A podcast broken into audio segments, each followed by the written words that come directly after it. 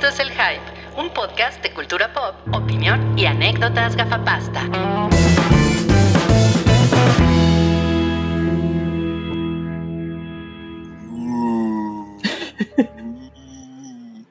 Vengan almas condenadas que tenemos un especial spooky. Si me está dando miedo este cabrón. Me está dando risa. Sorry. Uh, a ver, Miren, fui, fui, fui, fui y me compré una vela. Eh, es aroma canela. ese aroma Gwyneth Paltrow. Es para, es para que el, es para que el baño no huela tan gacho. Es de, es de esas Ah. velas, es de esas velas. ¿Cómo están? Estamos aquí en este. Yo debería prender esta chingadera, esperen. Eh, sí, ya.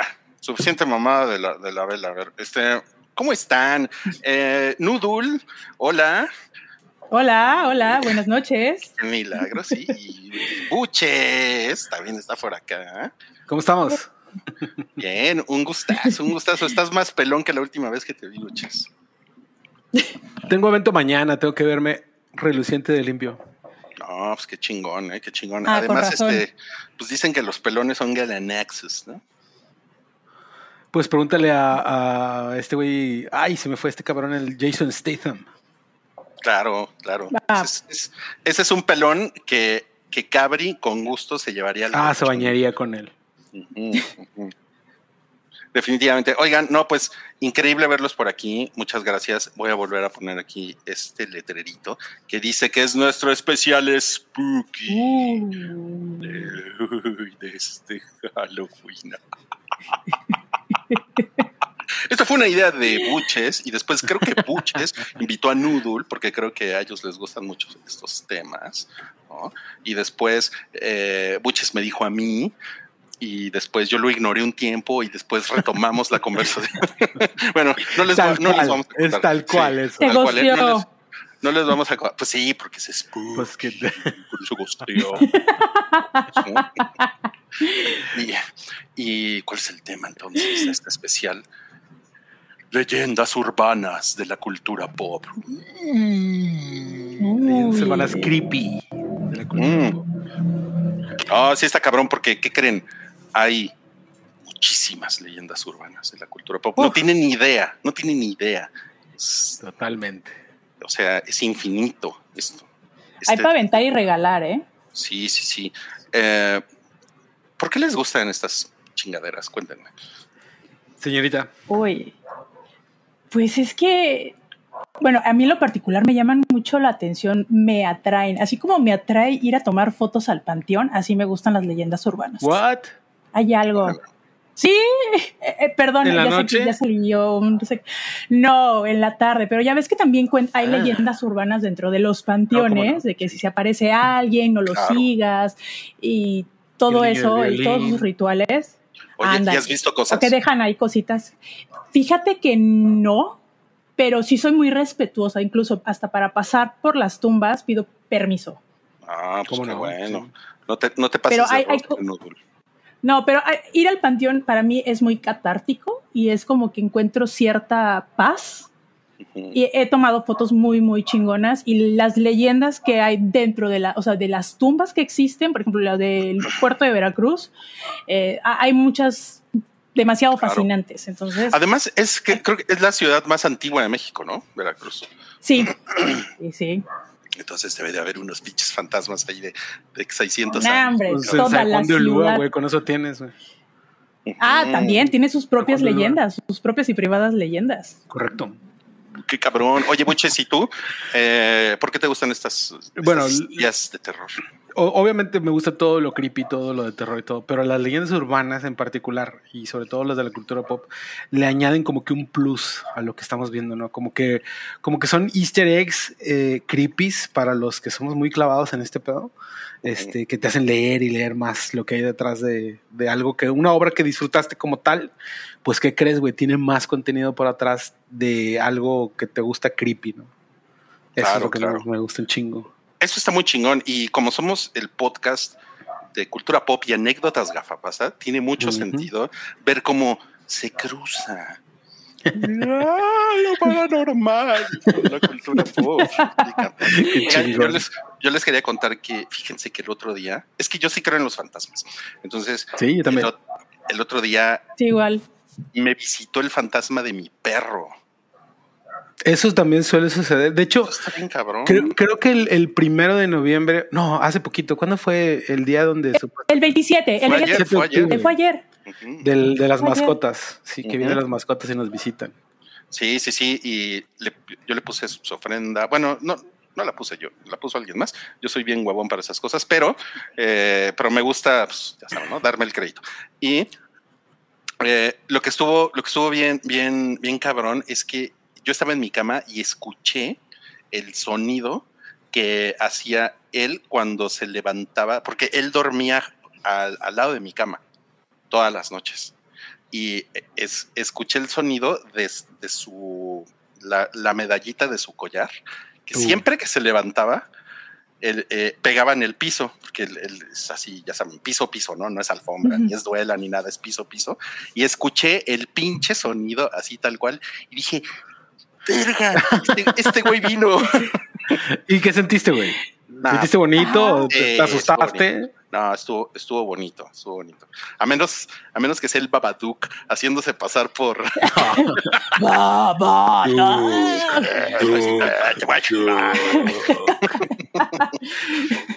Existe también o sea, el- el- la leyenda de que eh, te pueden estar engañando con un sonido particular o conocido, güey, para que te descuides y te acerques. Y bajes el pie de la cama y con eso tienes, güey. Ah, pues es así, mira, ahí tengo mi, mi medalla de San Benito y órale, cabrón. Y tu agua bendita, bueno, yo cargo agua bendita en el coche. No pregunten por qué, pero Yo tengo un kit de... Oye, pero se te va a evaporar ahí un chetumal, muy cabrón. No, pero es que si se me atraviesa, no sé, un exorcismo, un demonio ahí, pues ya. Una tía de mi Ya esposa fue a Tierra mano. Santa, güey, y me trajo, venden allá el, el paquete. Yo le llamo el paquete antivampiros porque trae agua bendita del río Jordán, una cruz este, con, con supuestamente reliquia, eh, ceniza sagrada o una chingadera así sagrada. Bueno, te- son varias cosas y, y ese me lo quedé yo. Dije, este algún día lo voy a necesitar, güey. Pues fíjate Por que si sí, se mete ¿eh? un pinche demonio o algo así. Uno, uno nunca sabe, mi Pues sí. ¿no? Con lo que se exactamente. vaya a Sí. encontrar. Tienes que estar Pero miren, preparado, ¿eh? Vamos, vamos a comenzar entonces con este especial de leyendas urbanas de la cultura pop, aquí en el Hype. Y nuestra primera leyenda urbana es...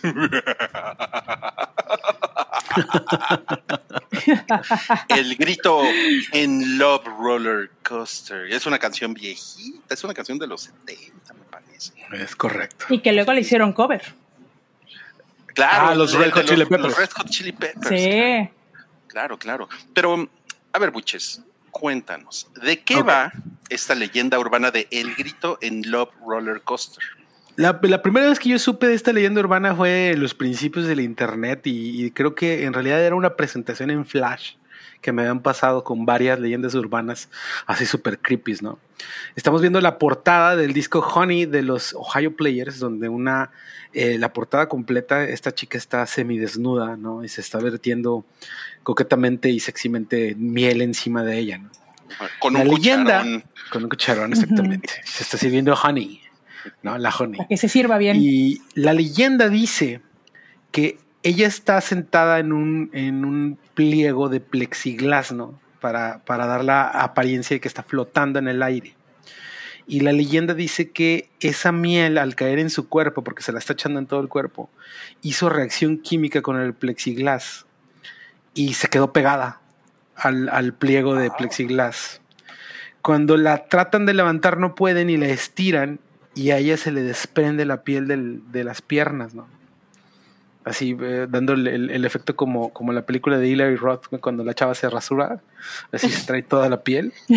Este, Suena muy doloroso. eh, Pues imagínate, ¿no? Y ella, al ser modelo y quedar desfigurada de esa parte de su cuerpo, pues pierde los contratos y el trabajo que tenía, ¿no? Un día llega al estudio donde están los Ohio Players grabando esta canción, Love Roller Coaster, y entra reclamándoles que quiere una indemnización por el, el daño que le ocasionaron al, al tomarse estas fotos, ¿no? eh, tiene una discusión con el manager de la banda y el manager de la banda saca una navaja, un cuchillo y la asesina en el estudio de grabación. Y la leyenda dice que el grito de ella se escucha cuando ellos están grabando la canción Love Roller Coaster.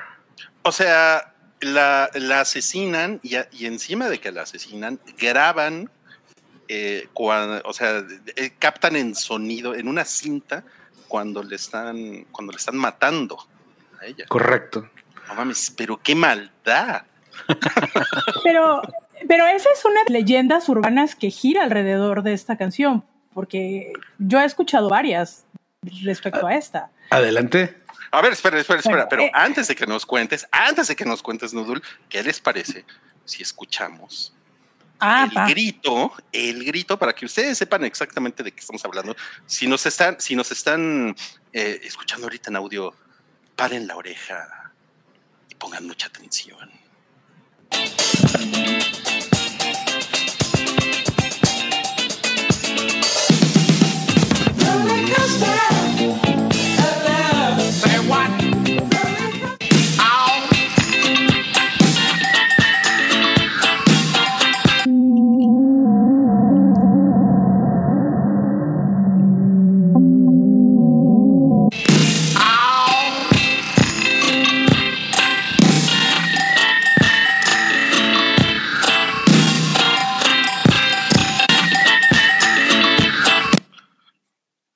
Cabrón, se me, se me puso la gallina. Se te erizó la piel así, de chinita, la, chinita, La primera vez que yo vi esto, no mames, cómo me cagué, güey.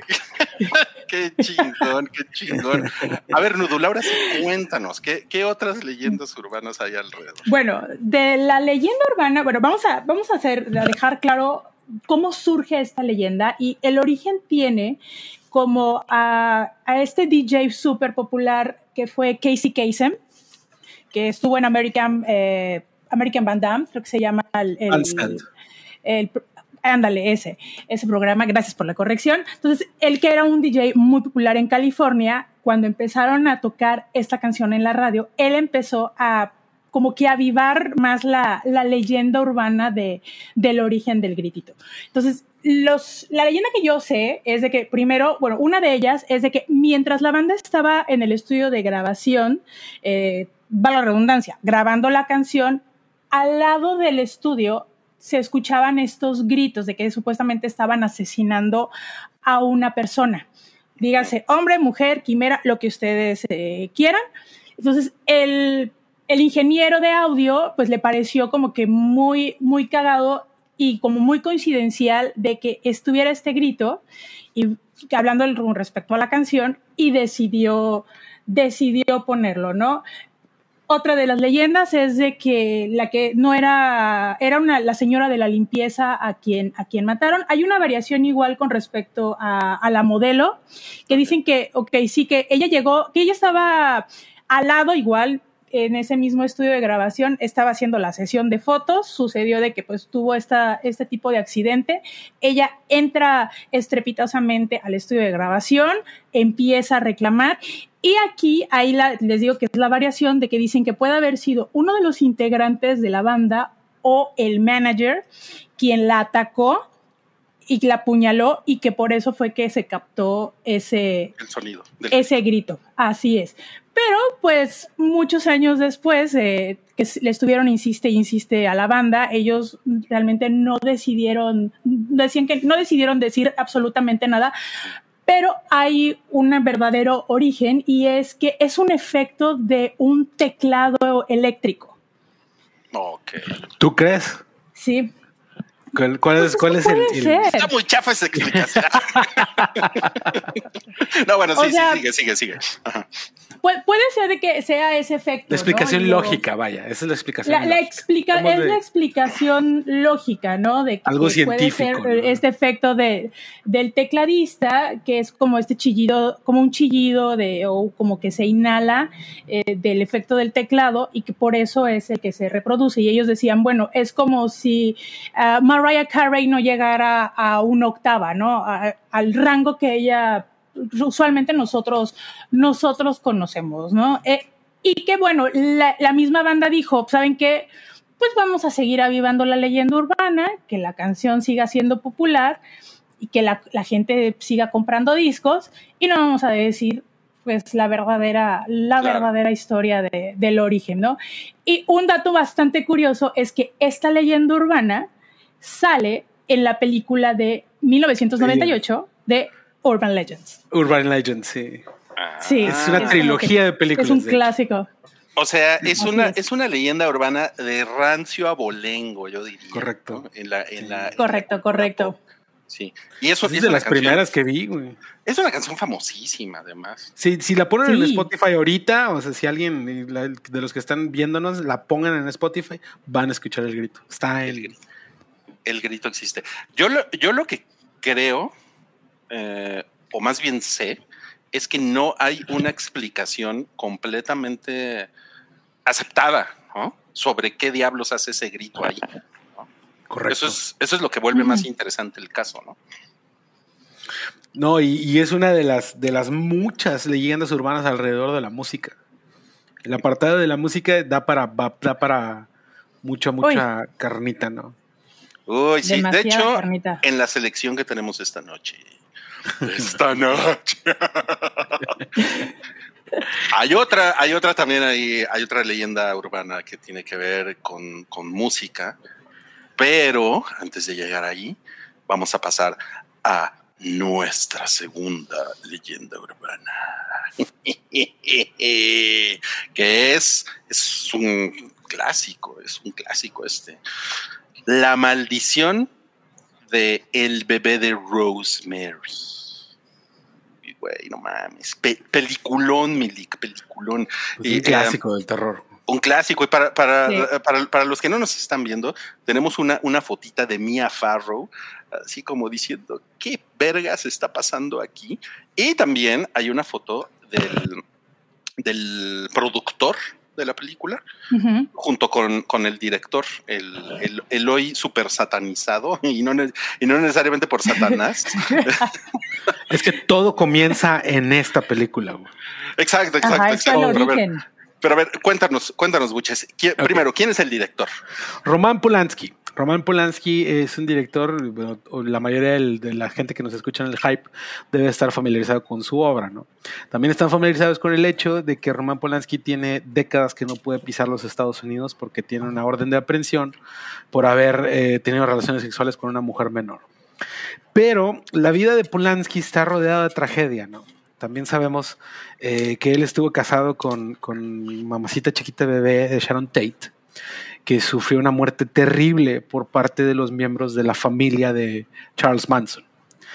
Pero eh, parte de la leyenda urbana alrededor del bebé de Rosemary es que ese asesinato sucedió a raíz de un pacto con el diablo que hizo eh, Polanski al grabar esta película en el edificio Dakota de los Estados Unidos, en Nueva York, que eh, es esto- toda una maraña de leyendas urbanas alrededor de esta película y ese edificio, porque también recordemos que ahí mataron a John Lennon, en el Bueno, Dakota de Nueva York. ¿no? Ah, sí lo mataron, sí es cierto. Lo mataron Bueno, afuera del Dakota. Sí. Lo mataron afuera, afuera del Dakota, afuera. claro, sí, sí, Claro, sí, claro. claro. o sea, Pero él es, es como que un, un- un capelo de tragedias alrededor de- del edificio, ¿no? Ahora, viendo al tema, la maldición del bebé Rosemary. Eh, hemos sabido de muchas películas, generalmente del género de terror, donde se sabe de tragedias que sucedieron durante la filmación de una película. Esta película en particular me gustaría mencionar que hay una escena donde, este, digo, spoilers, digo, si no la han visto a estas alturas del partido, no chinguen. sí, no, no, no. Este- Es, ni modo, es No, ya, spoiler, ya. ahí, ahí les va derechito. Sí. Pues la Rosemary que tenemos aquí a la izquierda, que es Mia Farrow, está embarazada del hijo de- del mero jefe Satanás, ¿no? Hay Ay. una escena donde ella es fecundada por el mismísimo rey de los Avernos, ¿no? De hecho, es como una violación, ¿no? Es una violación, exactamente. Es- ella es parte de un ritual en el que ella no es parte de, de- más bien no está planeando por ella, está planeado por un grupo de personas que quieren impregnarla a ella con la semilla de Satanás, ¿no? El príncipe de las tinieblas. Y hay una escena, esto está bien cagado, güey, porque hay una escena donde hay alguien vestido de Satanás teniendo relaciones. Es un, es un, es un POV, es un punto de vista de la, la cámara hacia arriba y está encima de ella el diablo. Y una de las leyendas que gira alrededor de esto es que esa persona que está vestida del diablo no es más que Anton Sandor Lavey, el Mm. Papa Negro. El, el, el- el líder de la iglesia. el líder de la iglesia de Satanás. De la iglesia Satán. Creo que me estoy Ah, metiendo en el terreno del noodle con, las, con las- los detalles Sí, pequeños. sí, ¿no? sí, sí, sí. Pero, Este- pero, pero mira, antes de que sigas, Buches, creo que es importante, ya que mencionaste la violación, pues de, de la violación, el fruto es, pues, el hijo del diablo. Y les traemos aquí la escena en la que el personaje de Mia Farrow conoce, digamos, a, o ve por primera vez a su hijo. ¿no?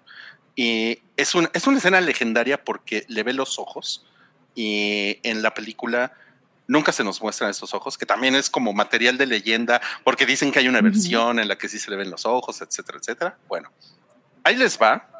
Y si están escuchando, pongan mucha atención.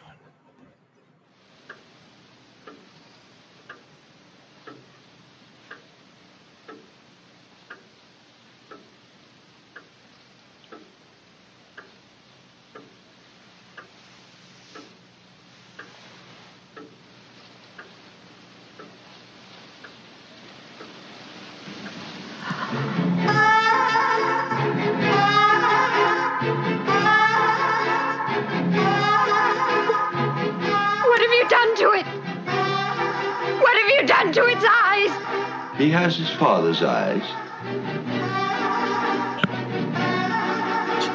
Che, maricón. What are you talking about? Guy's eyes are normal. What have you done to him, you maniac? Satan is his father, not Guy. He came up from hell and begat a son of mortal woman. Hail Satan! Hail Satan! Satan is his father. Tal. This is the year Hey, one. Satan. Hail Satan. No mames, también cuando vi esto la primera vez, güey. A mí esa es, es la música, híjole, me da como... ay, sí, también me acuerdo mucho. De Christoph Kodema. Comeda, perdón. Christoph ¿Qué Comeda le, es qué le- qué le pasó al compositor Noodle? Pues se desvivió, amigos. Según la versión, eh, es que esta película está plagada de mucha leyenda urbana y entre esa está de que su compositor, como les digo, Christoph Comeda, eh, se cayó de un acantilado y, pues, y estuvo en coma por mucho tiempo, pero jamás salió y falleció. Entonces, esa es una de las, de De ahí, las la leyendas. de ahí la expresión se desvivió. Se desvivió, se Se desuscribió de la vida. Ajá. Y bueno, otra de las leyendas es, por ejemplo, su productor, que era William Castle, que él era un director de películas eh, clase B, tipo B, perdón, en, en los 60s. Que es, por cierto, eh, pudo- si, no- si nos están viendo, es el señor que está en medio de la foto. Así es. Sí, sí, sí. Eh, él, pues realmente nunca disfrutó el éxito de la, de la película porque él realmente se compró la idea de que el bebé de Rosemary estaba maldita. Y pues lo que cuenta también es de que él era un showcero, o sea, le gustaba muchísimo el espectáculo y cada vez que, le, que estrenaba alguna de sus películas, de sus filmes, lo hacía como que con mucha grandiosidad, mucho show, mucho así. Entonces, en esta, en, esta, en esta película, de cierta manera, algunas personas que ya sabían cómo era, pensaban que todo lo que él hacía de que, pues, de que estaba maldita la película y de que luego tenía él visiones eh, de, de escenas de- del mismo filme que lo, que lo atormentaban, pues pensaban que realmente era todo un stone publicitario para seguir llamando la atención eh, y que la gente, pues entre el, sí y el morbo, eh, la fuera la fuera a ver, ¿no? También presuntamente ah, por el estrés de esta película al director le ocasionaron piedra, le, le surgieron piedras en, Mm, en el riñón, riñón. en la vesícula, que digo yo así como que tenías que haber tomado mucha Coca-Cola o consumir cosas que te provocaran mucho Red calcio Bull. para que te provocaran tierra. Ándale, en esa época, o mucho café, este, y que por eso fue que él termina en el hospital, eh, lo iban a operar, pero sufrió alucinaciones, donde les digo, veía eh, escenas de, de, la película y se paniqueaba terrible, terriblemente. Como mencionó Buches, eh, pues el caso de Sharon Tate, que fue, que fue asesinada por la familia Manson. También esta película forma como parte de los antecedentes eh, del pánico satánico de los ochentas. Fue como que uno de esos, de esos parteaguas, y también como mencionó Boches, eh, sale Anton LaVey, quien fue, quien fuera fundador de la iglesia de Satán. Ahí tiene una, unas pequeñas, muy pequeñas escenas y ahí también parte todo ese, ese ruido que en los 70s y en los 80s que fue como que más, más grande el, claro. el rollo. Eh, empezó, empezó a creer que realmente Anton LaVey no tenía, no creía en nada, sino que también le gustaba el show, le gustaba hacer, pues era mago, trabajó en circo, pues le gustaba hacer mucha teatralidad en sus presentaciones, o sea, o sea, como, todo. Como, como dicen por ahí, le gustaba el pedo y el olor a caca. Eso, es, esa, es, esa, es, la expresión correcta. Y bueno, y a Roman Polanski, de alguna manera, le fue de la verga, porque pues, él, sí. él, es un prófugo sí, de la ley. Posteriormente. Y, y además, pues a, a, su esposa la mataron embarazada, ¿no? O sea, como que sí hay, hay demasiadas historias culeras alrededor de esta película, ¿no? Y no conforme Ajá, con eso, igual... Dale, dale. Ajá. No, perdón, me, faltó nada más mencionar eh, que el, el, escritor, que acuérdense que el bebé de Rosemary está basada en una novela de Ira Levin y que él muchos años después, eh, en una entrevista, sí comentó que estaba muy arrepentido de haber causado como que todo este furor, porque sí, la iglesia católica, ya saben, eh, empezó con su, lo condenó realmente y condenó la película por todo este movimiento eh, satánico, pero pues ya saben que la iglesia siempre quiere tener sumisa al pueblo, a, a, su, a su gente, y pues nada más es para causar miedo. Pero, pero no podemos negar que, que hay algo raro detrás de la vida de Polanski, ¿no? Algo que lo persigue. Claro, ¿no? claro. De Una hecho, maldición. a- a- hay, hay otra película de, de Polanski. La novena puerta. Eh, no, ¿sabes cuál? El apartamento. Oh, Eh, que es, que es, una, es una película también muy oscura, y creo que es un poco antes del bebé de Rosemary, que es una película de un, de un tipo que se suicida en un, en un departamento, y, y en ese departamento el inquilino anterior también se suicidó. Y, y es como, o sea, como que el güey, yo creo que le gustaban mucho el ocultismo, le gustaban mucho esos temas, ¿no? Porque estaba muy cabrón met- metido en los 60 en eso. ¿no? o sea, acabo de mencionar, también hizo la novena puerta y esa película está cabrón la carga Sí. de, de ocultismo que tiene. Se, le recomiendo un chingo a la gente si la viendo. Esa película es de los 90, ¿no? Más o menos del 99. Más creo. o menos. Y la del apartamento es una trilogía. Ah, no me digas, eso, eso no lo sabía. Sí, es, es una trilogía. La, la- el inquilino es del 76, creo que fue, de- es, ahí sí fue después de, ah, entonces de fue después. Ok, porque, pero antes está Repulsión, bueno, Repulsión es de 1965 y no me acuerdo cuál es la otra, pero son, es una trilogía de, de películas en la en donde se encuentra la del apartamento. O sea, entonces, ¿ustedes creen que Polanski es un güey que se ha metido en pedos con lo oculto? Totalmente. Bueno, hay, hay. No, yo sí creo que tiene algo, algo que lo Bueno, es que Noodle, Noodle es la escéptica en este podcast. es la Juan Chía. No, no, no es que. O sea, es que creo y no creo, ¿me entiendes? Es que también eh, mi pensamiento crítico me guía de que a veces hay coincidencias en la vida eh, de que puedan ocurrir que esta persona tenga realmente una muy, muy, muy mala suerte. Híjole, cuando, ah, ahora, ahora que dices eso de creo y no creo, me recuerdo un jefe que tenía que to- todo lo que le presentabas te decía sí y no. Ah, y yo así de, y el jefe era Rucho conoce. Dami. y era el mismísimo yo. yo también fui joven tuve jefe. No, nada es más como- gran historia, eh, gran historia. Sí, nada más como dato para las personas que no hayan visto El bebé de Rosemary, lo pueden ver en Star Plus. Ahí lo En tienen Star Plus está ahí. disponible. Ahí está disponible, así es. No mames, pues a, Excelente. a mí, a mí me parece una, una maravillosa experiencia para estos días. Sí, es un must ver esa película. Ay, no mames. Y bueno, vamos a pasar a nuestra tercera leyenda urbana de esta noche. Chale, ya se me acabó el whisky. Ni modo. Eh, no necesitamos whisky para disfrutar de esta. es una, es una gran, es, esto más que una leyenda urbana es un movimiento y como decía Núdula ahorita, o sea, bueno, no un movimiento, pero sí como una, una, una especie de, in- in- de inclinación a pensar que Satanás estaba metido absolutamente en todo durante la década de los 80 y como bien, como, como decía Noodle, eh, el bebé de Rosemary tuvo mucho que ver con esto porque fue, pues fue como un antecedente, fue una, fue una gran influencia. ¿no? Nos referimos así en inglés a esto se le llama se le conoce como el Satanic Panic y sucedió en la década de los 80. Estamos viendo aquí eh, una foto de Gene Simmons con, con sangre falsa en el hociquito y también a los de Mole Crudo, que por cierto van a venir a la Ciudad de México en febrero. No sé si van a ir a Monterrey, Buches, pero No, yo sé, se me hace que yo voy a ir a México también. Ok, ok. Los, bueno, Motley Crue, no es mole crudo, pero a mí me gusta decirles mole crudo y yo ya tengo boletos. Y no mames, pues pinches adoradores de Satanás asquerosos, ¿no? Pero a ver, a ver, Buches, cuéntanos de qué se trataba el Está Satanic muy- Panic. Muy, muy cabrón este tema porque yo creo que sigue permeando hasta los días de hoy, güey, ¿no? Que eh, en los 60 y 70 eh, Estados Unidos vivió un, un despertar en el esoterismo y en, en las artes ocultas y en la, la adivinación, etcétera, ¿no? Y como sabemos, siempre están las buenas conciencias, ¿no?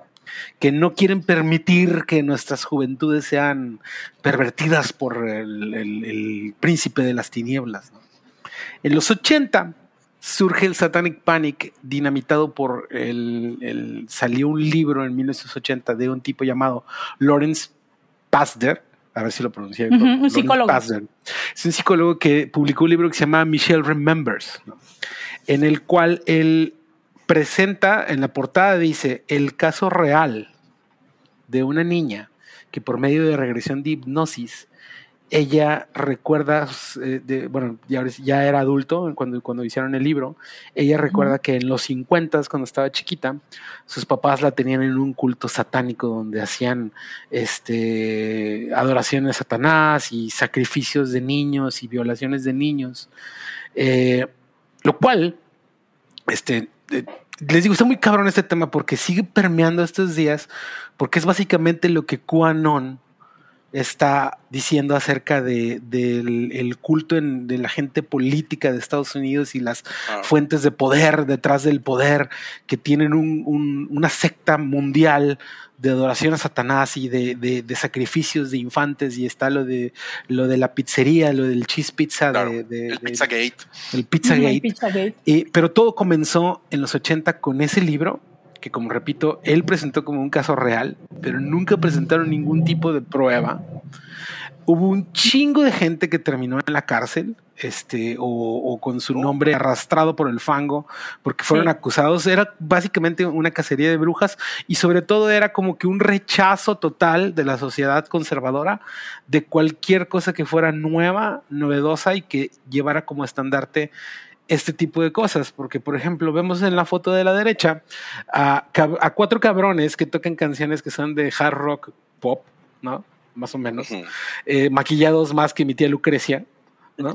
Y, y- Este- y que- y- y- y que para, para muchos parámetros del, del rock Exacto. pesado es muy fresa, ¿no? Y, y- y- y- No, pero es pues tienen sus velas, tienen sus velas negras y un pentagrama y, y- y, pues todo mundo fuimos chavos alguna vez y nuestros papás eran un puto escándalo que vieran algo así, ¿no? Y, y empezaron las leyendas a correr atrás de, de- del significado de las canciones, de la música, eh, eh, de estas bandas, Kiss, y, eh, había, una, había una leyenda alrededor de que el nombre de Kiss significaba Knights in Satan's Service, que era un acrónimo de Caballeros al Servicio de Satanás, y este güey que, que tenía la lengua se le injertó de vaca para ser más diabólico, y, y, y el, el Satanic Panic era, era todo, todo, todo, todo eh, Satanás está tratando de, de, de, quedarse con nuestros niños. Se vio inmiscuido en las caricaturas, en la televisión, películas, Ajá. música. Uh -huh. eh, hay una leyenda en particular que a Rui le encanta, que es la de los pitufos. Güey, la de los pitufos, este, ¿cómo no? Que, Ah, que acabo, eran- de ver, acabo de ver a un güey diciendo que los pitufos tenían la piel azul y los labios negros porque cuando estás muerto te pones azul y tienes los labios negros. eres un y zombie. y- y- Yo, no, yo, lo, yo lo he mencionado en otros podcasts, pero Sí. eh, a mí me aterrorizaba la historia de que alguien en satélite, que es donde yo, que es donde yo crecí, porque aparte decían, güey, fue en satélite Es esto, correcto. pasó, que era, era un, Ándale. era una señora que los pitufos, las- las- los muñequitos, la habían atacado en la mordidas. tina. Ajá, y estaba, y estaba, y, la- y la mataron en la tina, y cuando llegó la policía la encontró, la encontró llena de mordiditas de pitufo.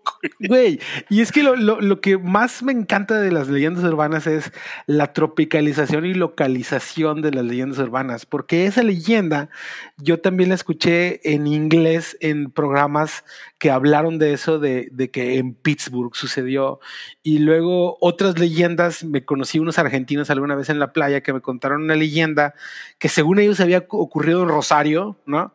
Y en Argentina, y yo la sabía que había pasado en Los Herrera, en Nuevo León, ¿no, güey? O sea, son Claro. lo que le llamaban eh, eh, friend of a friend story, o sea, le pasó a un amigo de un amigo, güey.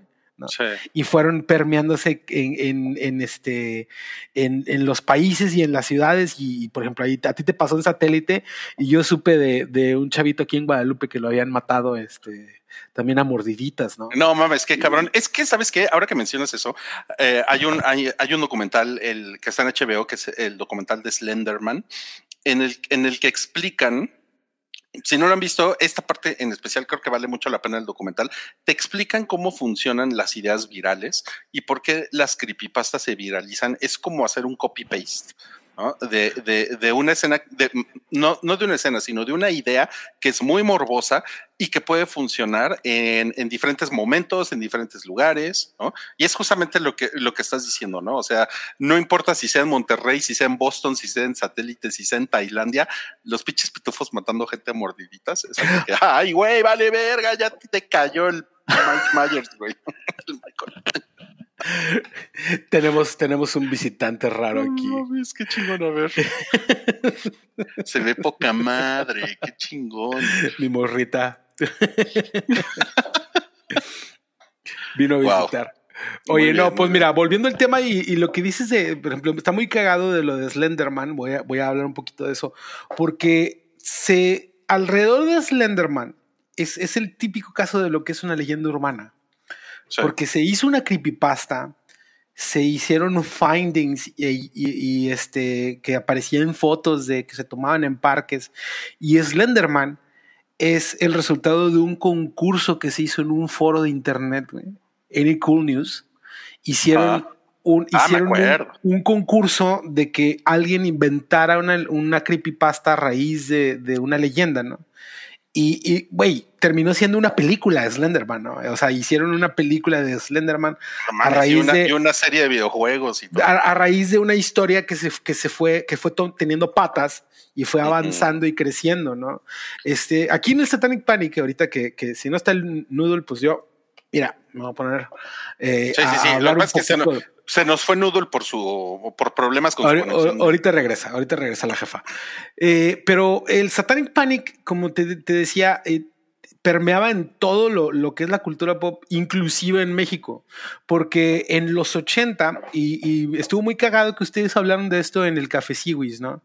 Que fue. Cabrío el que habló acerca de los narcosatánicos Ujú. que en ese entonces todo lo que fuera en contra de las buenas costumbres y de, de- de los valores, etcétera, es del diablo, ¿no? Cuando Claro. sale, cuando surge el asunto de los narcos satánicos, ellos no eran satánicos. Ellos practicaban un- una rama del vudú que se llama paloma yombe, ¿no? Pero es, es parte del vudú, no tiene nada que ver con Satanás, ¿no? Pero yo recuerdo que, eh, y me imagino que tú también, que cuando salió la noticia de los narcos satánicos empezaron a correr leyendas. Oh. Eh, ha- había algo muy cagado de que eh, le encontraron a Adolfo Constanzo, el que menciona Cabri, que, que era el, el- el- el jefe de la secta, el, sacerdote mayor de los narcosatánicos, pues fue a refugiarse, estaba escondido en el DF, en, en- en aquel entonces DF, y ahí fue donde lo mataron, en, en una redada que hicieron afuera de una casa. Bueno, no lo mataron, él se, se suicida asistidamente y encontraron una libreta del güey donde estaba el nombre de un chingo de gente. Él era, él era eh, santero, ¿no? Hacía trabajos eh, para. un Él, él- era cubano, ¿no? Creo. Era cubano-americano. Nació Ujú. en Miami, este, pero se vino para acá. Este, total que le encontraron una libreta donde venían los nombres de un chingo de gente famosa a la que él le, le ayudaba haciendo trabajos. No Y, la leyenda, empezó a correrse la leyenda de que entre esos nombres de gente famosa estaba Verónica Castro, Lucía Méndez, Juan Gabriel, Oscar Atié, eh, Daniela Romo, etcétera, todo lo que era Televisa. Y luego, si mal no recuerdo, ese año o un año después, Juan Gabriel estrenó el video de Querida, que eh, si lo recuerdas, Juan Gabriel está en un cuarto negro rodeado de velas rojas, güey todo alrededor y está cantando la canción y trae un suéter rojo. Y no mames, güey, era, güey, esto es, es, es del diablo, es del diablo. Si pones querida al revés, este, vas a escuchar, este, y se va a aparecer el, y ese era la, la- lo cagado, que decían que se Híjole, iba a me- aparecer me- el me- diablo. Me encanta que menciones eso de, la, de las canciones al revés, porque eso justamente era, era algo que en los 80, o sea, a mí me tocó vivir eh, de primera mano. Hola, Nudul, ya estás de vuelta. Qué Ya. bonito.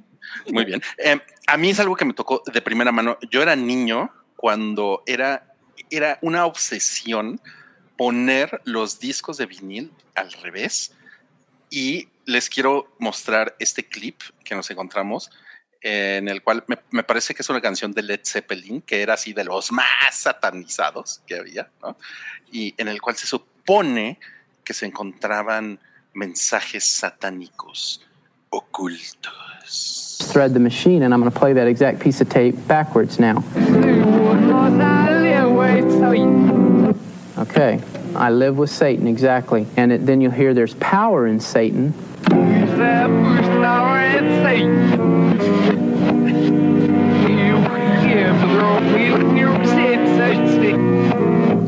He will give you 666.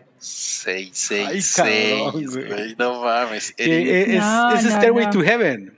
Es Stairway Ese to es Heaven. Stairway to Heaven, Porque claro, también claro. Hay, hay un video en YouTube donde, donde lo puedes escuchar eh, al derecho y luego lo ponen al revés y sí se escucha algo, güey. No sé si sea, si haya hecho adrede por parte de Led Zeppelin, sea un- un- una composición que alguien hizo, pero sí se escucha algo, güey. Pero fíjate que en esa época, y lo siguen creo que haciendo, se llama back recording. Backmasking. Backmasking. El backmasking, backmasking, este, es algo muy común y usualmente graban algo para que los curiosos eh, lo escuchen, pero no es nada fuera de lo común, alguna frase o algo, ¿no? Pero te digo, en O, este o sea, o sea, no es parte de un, de un ritual de una secta. ¿no? no, no, no, es como que ay, es un chiste bastante interno y local entre la banda o entre los ingenieros de audio, la producción. Lo pudieron haber agregado, ¿no? Pero aquí es donde sale todo de contexto y todo, no sé si ya lo platicaron, perdón, es que estuve, tuve problemas técnicos. Eh, todo esto también tuvo mucha influencia gracias a la iglesia fundamentalista norteamericana. No, eso no lo platicamos, ¿eh? A ver, cuéntanos. Bueno, sí, en, en ese aspecto, recuerden que la iglesia fundamentalista es toda aquella religión en donde se apega tal cual viene su libro sagrado. Y lo digo entre comillas porque para mí la Biblia es el libro de ficción con mayores ventas en todo el mundo. O sea, no, no voy a creer en lo que diga ahí y hay mucha incoherencia. Entonces, ellos sí tomaban mucho de, de, de que, ah, es que es el Satán. Ya saben que, por ejemplo, la iglesia evangélica o la bautista en Estados Unidos son muy apasionados en el tema de Dios y Satán de lejitos y te condeno y, todo ese desmadre, ¿no? Entonces, ellos sí promovieron mucho y tuvi- tuvieron una, una importancia dentro del pánico satánico en en los 80. Por eso vemos, por ejemplo, en el clip que este pseudo experto en satanismo, porque realmente nadie sabía de, de nada, nada más eran... Ah, pero, ah, pero ¿cómo, hicieron, cómo hicieron lana eh, de eso? Ah, no, sí, hicieron un, un- chingo, un chingo de lana, eh, tanto eh, para televisión, acuérdate de este de Gerardo Rivera, que llevaba a... que eh, creo que ese es el programa del, del showman donde todo- el pánico satánico se vio en televisión en- a tiempo real y todo el mundo y todas las familias estaban enteradas de ese, de ese relato. Entonces, ahí sí, eh, te digo, la, la iglesia, los, los ministros son los que como que le pagaban a este tipo de, perso- de personas, de sujetos, como para decir, sí, es que este, este libro, este juego, eh, este disco, ese acetato, esta banda es satánica. Entonces de ahí se derivó muchísimo, muchísimo el y se propagó el, Híjole. el pánico satánico. A mí, a mí, a mí, a mí me parece que este tema, eh, perdón, muchas, es tan pinche amplio que Sí. yo creo que si hacemos un volumen 2 de, de- de este especial Spooky, híjole, deberíamos de hablar más del Totalmente. Satanic Panic porque hay, hay tanto material como, híjole, para echar, ¿no? Para, para adelante. Eh, no sé si tengan algo más que quieran decir, que se estén quedando ahí en, bueno, su yo- corazoncito. Yo, nada más así como anécdota de que eh, ahorita que estábamos hablando de, de que Noodle visita los panteones este, a tomar fotos. eh, hay, a los panteones. Ay, no me acuerdo, cuál- creo que es el Panteón del Roble, el que está por la secundaria 10, amor. Este, hay un panteón en Monterrey que está dividido en dos y en medio pasa una avenida. Una avenida de, de Ah. carros, ¿no?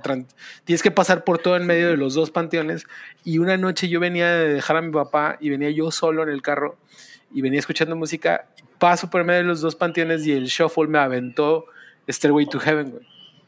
Y no mames, o sea, yo iba, yo iba volteando por el retrovisor todo el tiempo, ¿no? Así de que, a ver, ¿a qué, a qué hora se subió un muerto en, en mi carro, no? Te hacía la parada, ya sabes es que eres otra leyenda Ah, sí, urbana. Sí, cómo no, la, la chava de la curva. No mames, hay, de- hay demasiadas historias aquí. Por cierto, les, les recuerdo que estamos grabando este podcast, eh, es haciendo una conexión entre la Ciudad de México, Monterrey y Chetumal. ¿Pueden, pueden creerlo? O sea, mames, las De norte a maravillas de la sur y tecnología. Pues seguramente después vamos a hablar más del Satanic Panic, porque Sí, es un es tema, es muy es un tema interminable. Pero, ¿qué creen? También el hype es. Y es, es- es muy curioso ver cómo podemos también hablar de las artes pictóricas, aunque usted no lo crea, porque también yo no estaba muy enterado de estas historias, pero resulta que hay Mm. pinturas malditas. Hay unas historias de unas pinturas malditas, entonces tenemos para todos ustedes aquí un clip con mi angelical voz. Sí, sí es angelical. en el cual se van a enterar de la historia de tres pinturas malditas.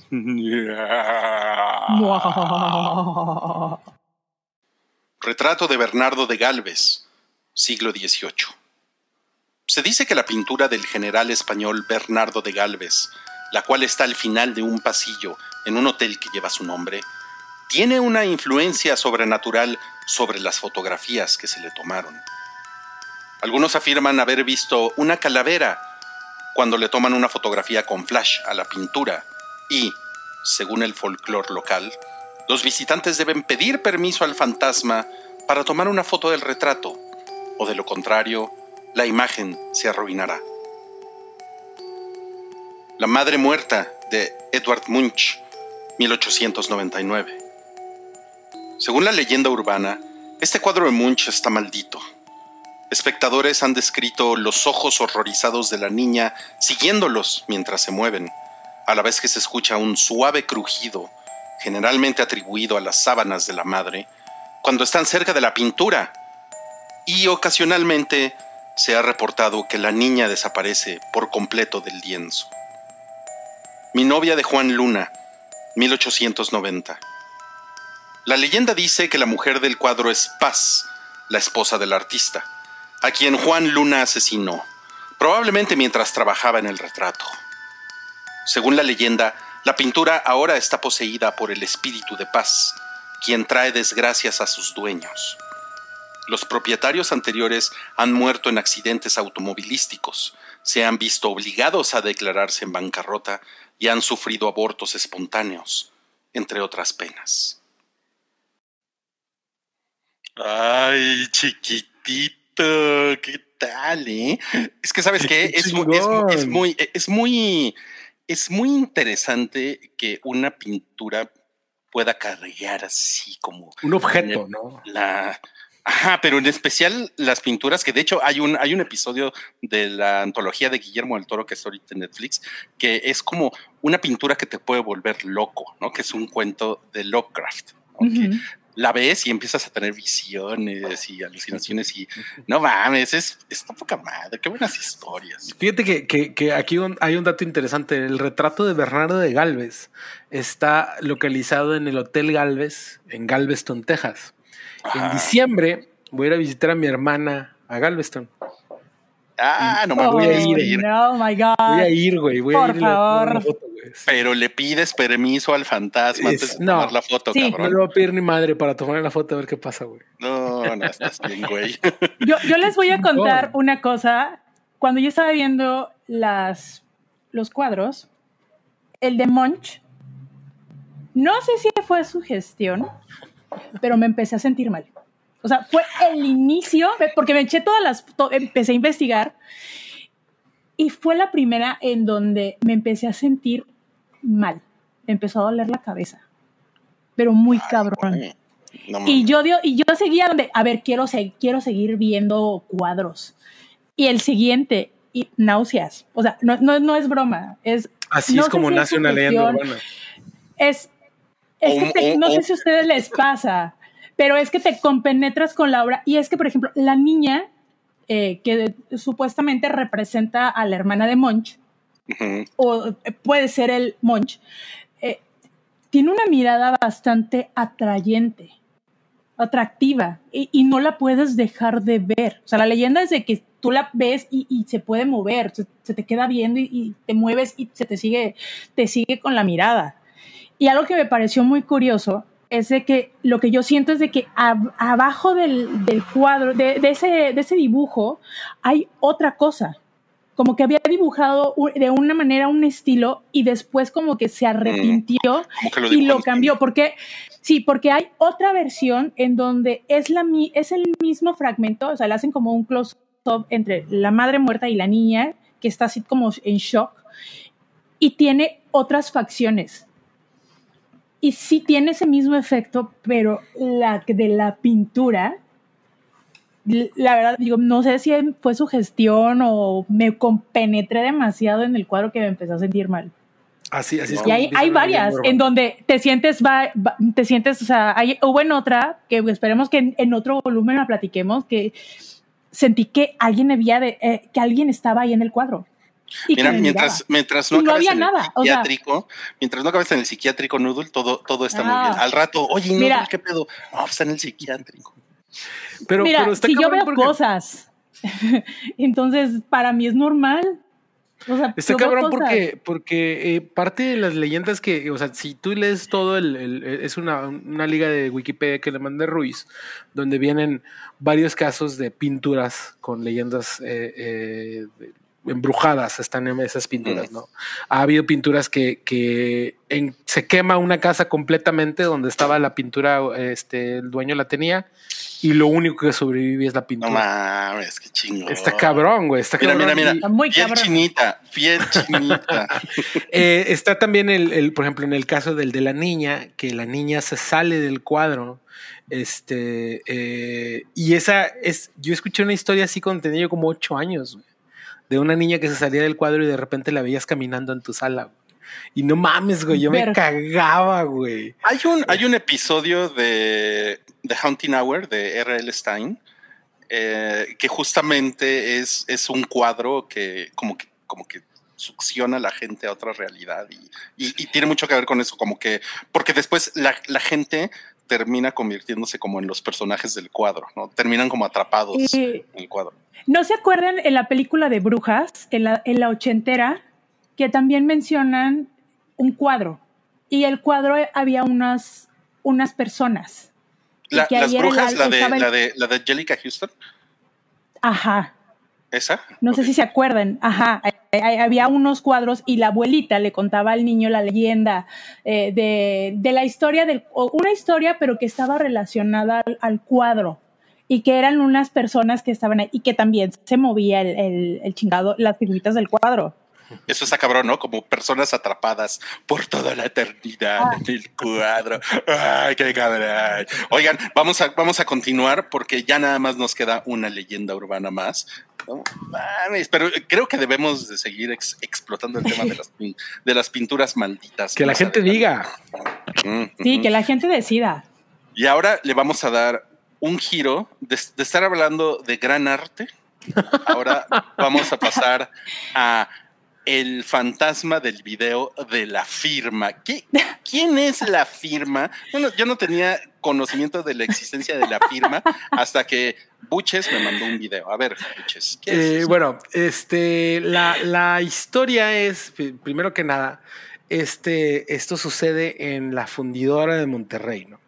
La fundidora de Monterrey que está de por sí plagada de, de historias creepy, ¿no? Porque eh, pues es un, un predio que tiene décadas y décadas, casi siglos, ¿no? De que, de que estaba ahí eh, abandonado y después fue la, la fundidora de Monterrey en la cual, como en cualquier otra fábrica, sucedieron muchas tragedias. Este, ahí está el accidente del horno 3, que eh, se murieron, no sé, creo que 5 a 20 personas, varía dependiendo de la, de la gente.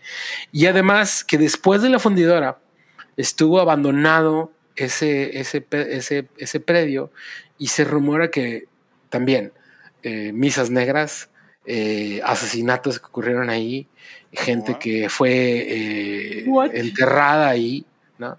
Es parte de la leyenda de- del Parque Fundidora. Lo que estamos viendo en la imagen aquí es el Horno 3, que ahorita es un, es un, es un, este, un restaurante muy coqueto.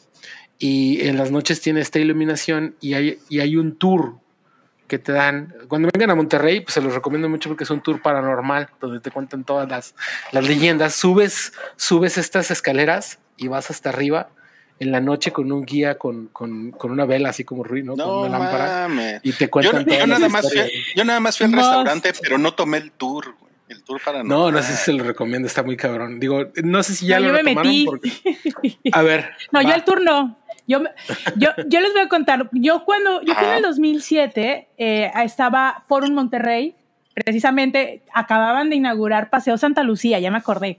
Eh, y yo fui a ver a unos amigos y me invitaron al restaurante que está ahí. Y me dicen, no, es que es un museo, vamos a entrar. Y yo, "Pues no hay guardia, no hay... No, no, no, no, no, tú pásale.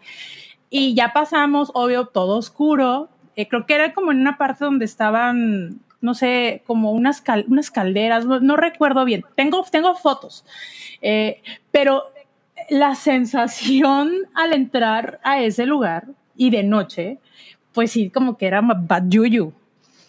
No, o sea, a, a mí sí No, me dio como que un poquito de... Era una vibra pesada, o sea, sí, pero yo no Mira. sabía de todo, todo eso era pues mi primera Una, vez. una prima una prima de mi esposa se casó en el. hay- hay- también hay un salón de, de fiestas donde se hacen bodas ahí cerca, que es el horno, el, el- el- la nave Luis.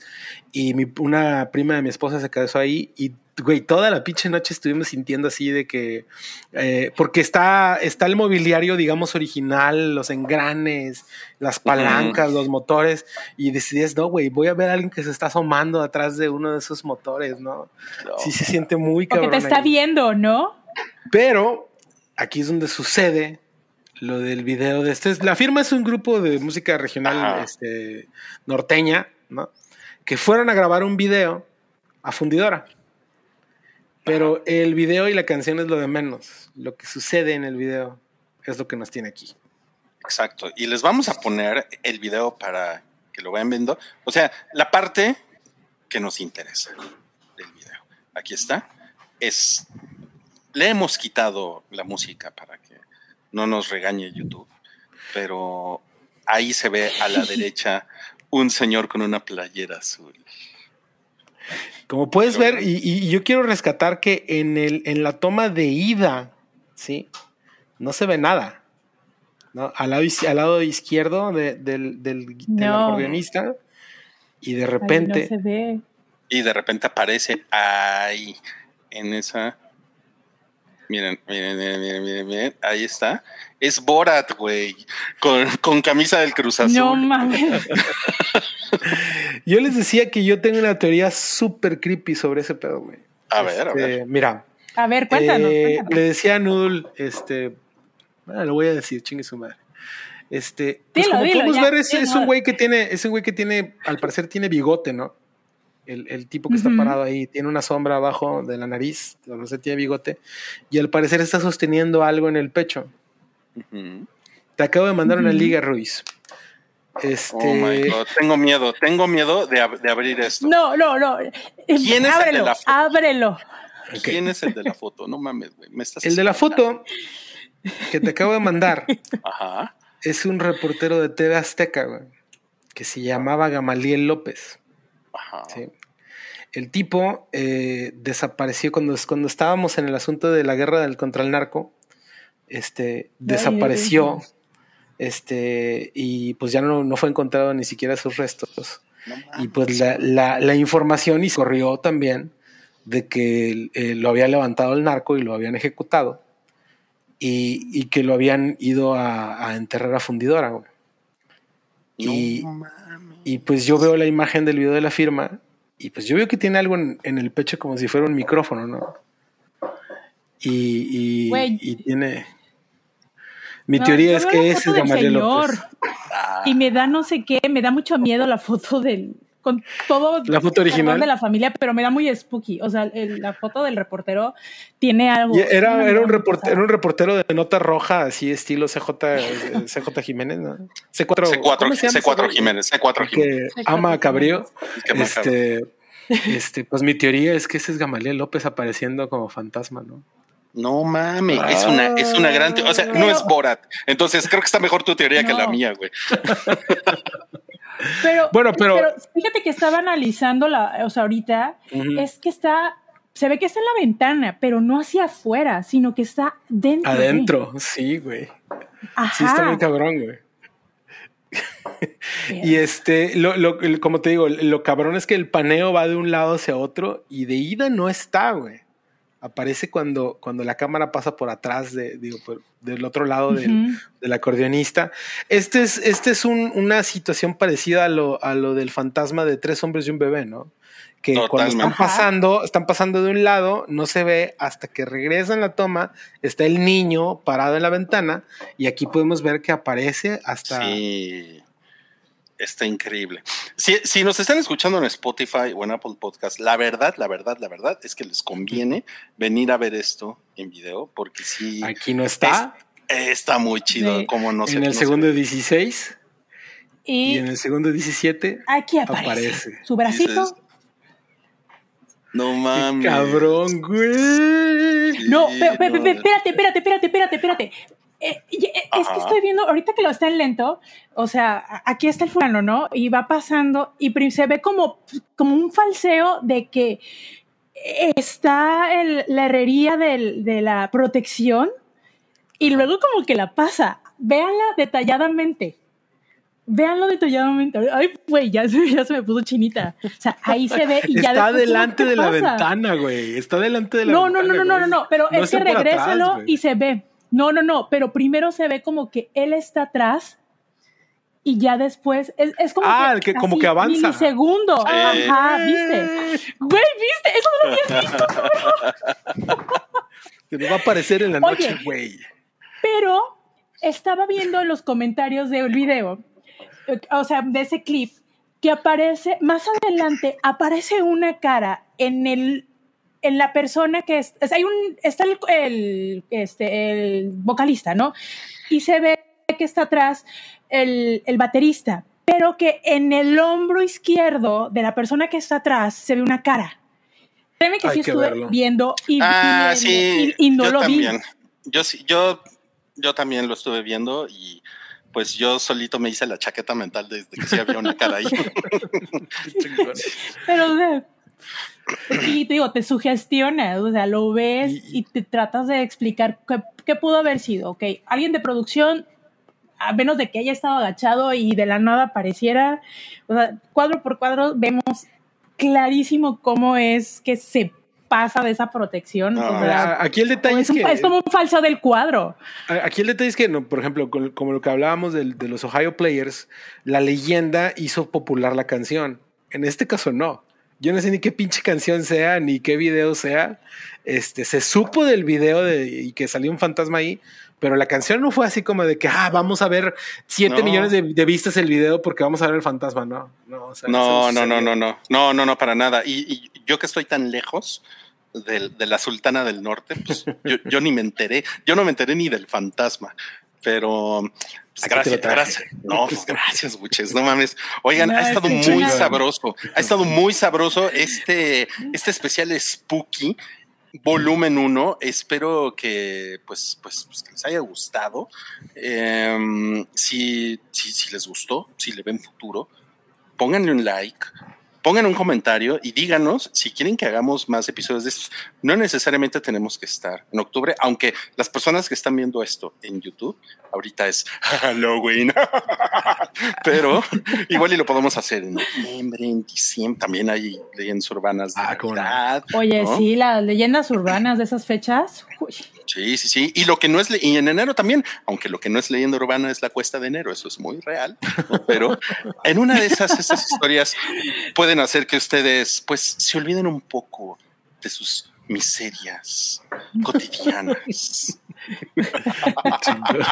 y esto fue el gabinete del doctor Rullo Bullo. El profesor Chuckles, o cómo, cómo era el, el, el- el- el Era- doctor Chuckles. Era el, el, el, el doctor Chucles, ¿cómo no? El doctor Chucles, sí. Este, Los experimentos del. Luego, luego les cuento, hay muchos experimentos que la gente no sabe que se llevaron a cabo por ahí. Muchísimas gracias, Amo, muchísimas amo. gracias a estuvo esto. por, por haber estado aquí, por tener esta gran idea, por pasarnos las historias a Noodle, como siempre, por los, por los wikifacts. ¿no? Increíble. Gracias. Noodle. No, gracias por invitarme. La verdad es que estuvo increíble y sí da para mucho, ¿eh? Bueno, y también por la coquetería.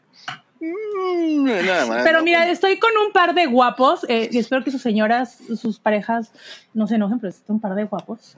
Entonces, qué, qué gusto, qué placer convivir con ustedes y intercambiar este tipo de cositas e ideas. A huevo. Este- cuando, este estás, cuando estás entre guapos, cuando estás entre guapos, todo es mejor. Chingado. Perdón, ¿qué ibas a decir, Buches? Que Que- tienes que un a, güey allá a- atrás. a todo nuestro auditorio, este güey se les va a aparecer en la noche. No mames. Yo le voy a ofrecer unas galletitas. Tengo, tengo cheves extras. No, no les tengan, ténganle más miedo a los vivos que a los muertos. En serio. No, yo paso, güey, la verdad. Me encanta este pinche tema, pero no, yo no quiero ver nada. Mira, yo tengo, tengo unas historias verídicas de experiencia propia, pero eso creo que quedará en otro volumen. En otro, en otro volumen de este especial Spooky, yo me voy a preparar otro whisky para por si se me aparece el amigo de Buches. Digo, ya, güey, llégale. Sí, platica, vamos a platicar. Ando, ando, ando enguiscado ya, güey. Muchas gracias, amigos, y pues nos vemos a la próxima. Roba, miente, engaña y escucha música heavy metal.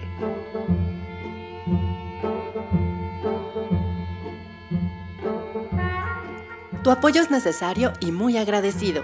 Aceptamos donativos para seguir produciendo nuestro blog y podcast desde patreon.com diagonal el hype.